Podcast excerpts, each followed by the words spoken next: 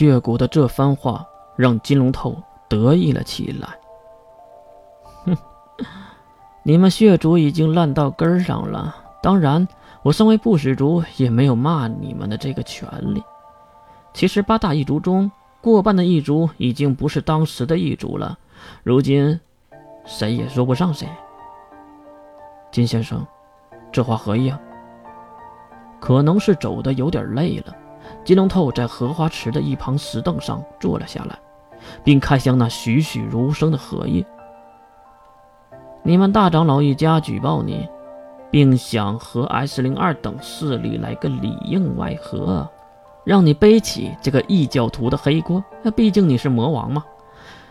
唉，谁都会相信这个家族之内的举报。确实，即使听到了家族内的话题，血骨还是冷静的点头。当你倒台后，大当家以为自己会接下你的位置。可是除了他，谁都知道，如今的血族能如此的苟延残喘，根本就是因为你一个人的震慑力。如果你真的倒台，呵呵，那血族也将不复存在。这个和我们说的话题有什么关系吗？血骨这个分析简直太透彻了，他可能是金龙头的克星，不管金龙头说什么，血骨总是能拨开迷雾。点中要害，哎呀，说的金龙透也是笑了起来。可能他此时才知道，面前这个男人不仅仅是因为武力高，也是因为智力高，才坐上这四大魔王的位置。金先生，耻笑何意啊？抱歉，抱歉呐。既然血骨大人如此，我就不说那些没有用的话了。想救回你母亲是不可能的事，想打赢这场战争也是不可能的事。智者金龙透的话语，终于让血骨有了些许的反应。他知道，如果金龙透都这样说了，那就真的没办法了。血骨大人。救回确实没有办法，打赢确实也没有办法。猛地抬头的血骨就知道，这金龙透话里有话。金先生，请赐教啊！您的母亲想长久的活是不可能的，圣物的腐蚀岂是凡人能够抵挡的？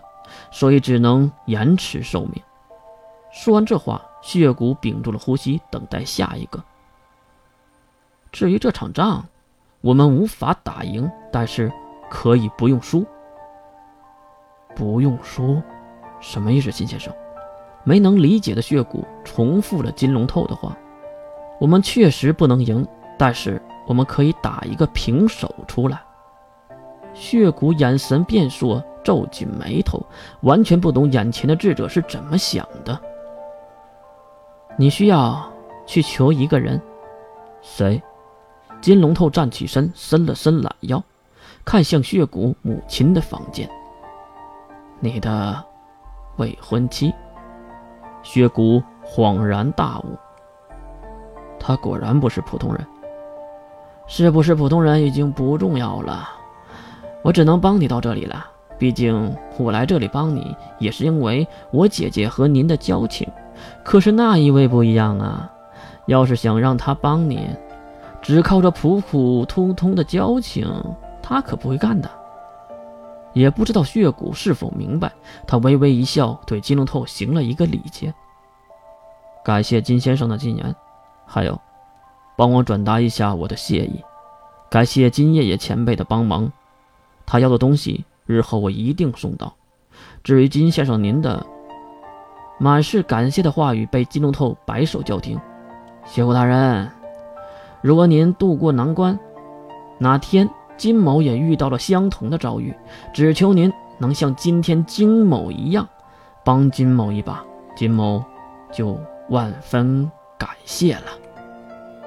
血骨听出了金龙透是给自己铺着后路，不过眼前的问题是最主要，再加上自己也是重情义的人，所以也只能抱拳拱手。今日之恩，没齿难忘。如有他日，必定回报。两个男人的话语结束，也是开始了返程的路。由于走的不是很远，也很快的回到了血莲花的房间。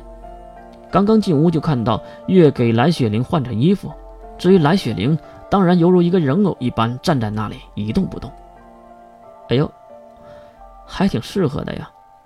看到蓝雪玲身上的女仆装，金龙透打趣的说着，一旁血骨却有些诧异的看向自己的母亲。哈，这个月妹妹还真是着实的有趣。如果她在这多待几天，我估计我都不想去死了。母亲大人，您在说什么呢？血骨马上走过来劝阻，而一旁玩弄蓝雪玲的月回头看向了金龙头。怎么，你们两个激情四射的结束了？激情四射？血骨哪懂得月那嘴中的臭氧橙子？呵呵，未来王妃还真是幽默。不过再聊下去，可能就要饿肚子了吧。